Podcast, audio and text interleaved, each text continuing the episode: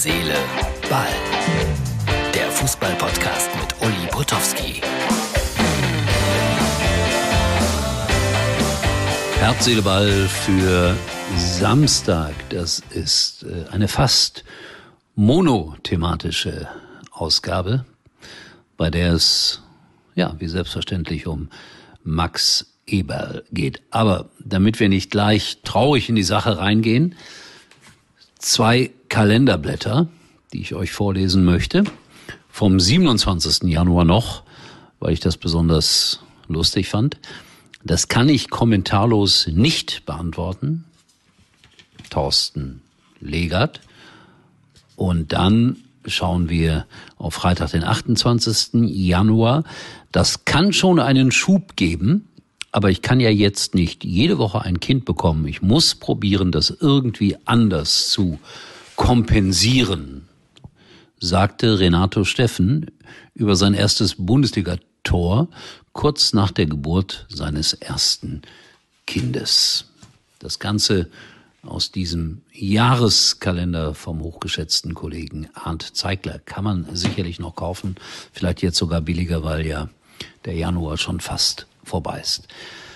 Ja, und dann war es heute 14 Uhr. Max Eberl, Borussia Mönchengladbach, die Pressekonferenz. Es war eine sehr bewegende Pressekonferenz. Ich hatte damit gerechnet, dass er zurücktritt, aber es war ja dann auch mehr als ein Rücktritt, weil viele haben darüber spekuliert, kam er mit den Spielern nicht mehr klar, mit dem Präsidium nicht mehr klar. Nein, es ist in erster Linie wohl ein Erschöpfungszustand, Depression. Und er hat ja auch sehr, sehr oft geweint in dieser Pressekonferenz, Max Eberl. Und ich sage das volle Anerkennung. Menschen, die sich vor eine Kamera setzen und ja, so hemmungslos weinen und ihr Innerstes nach außen kehren, davor habe ich immer Respekt. Die Gründe sind jetzt ziemlich eindeutig. Der Mann ist einfach fix und fertig. Er hat eine lange, lange Zeit lang wunderbar gearbeitet für und mit Borussia Mönchengladbach, große Erfolge errungen. Aber jetzt geht es einfach nicht mehr und er hat beschlossen, frei nach Harpe Kerkeling, ich bin jetzt mal weg. Er wird sich eine schöne Zeit machen, wie er sagte, und er meint, wir müssten uns keine Sorgen um ihn machen. Ich hoffe, es ist so.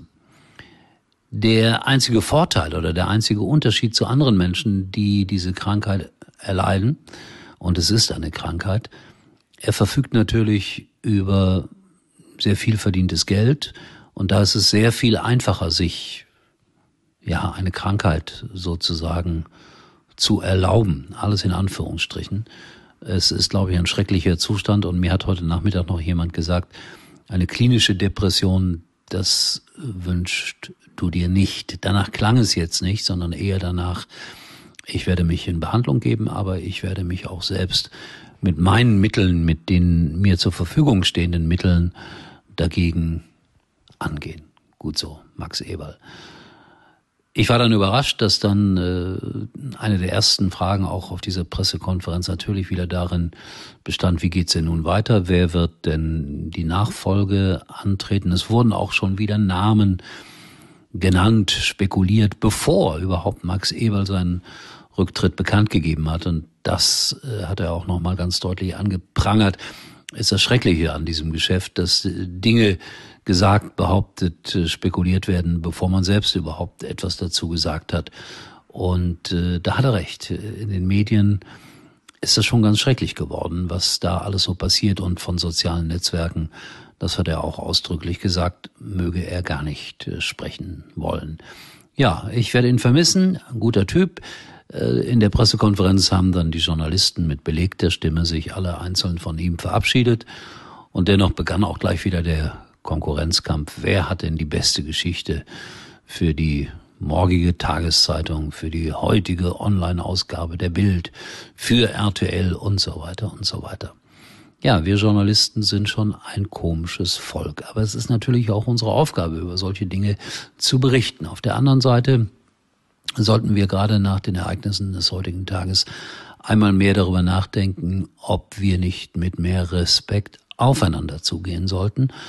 Und wenn ich sage aufeinander, dann meine ich auch die andere Seite.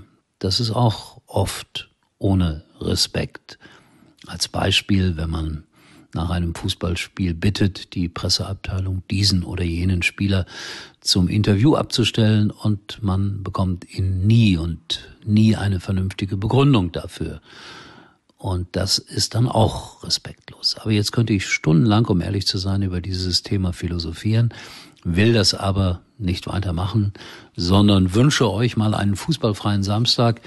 Und einmal mehr ist deutlich geworden, wie nebensächlich Fußball eigentlich ist. Die Gesundheit steht an erster Stelle und ich wollte mit meinen Worten in erster Linie meinen Respekt ausdrücken für und über Max Eber. In diesem Sinne, wir sehen uns erstaunlicherweise, wenn alles gut geht, morgen und ich freue mich, wenn der eine oder andere es geschafft hat, mir aufmerksam zuzuhören. Und andere Meinungen sind immer erlaubt. War übrigens mal Nummer eins in der Hitparade.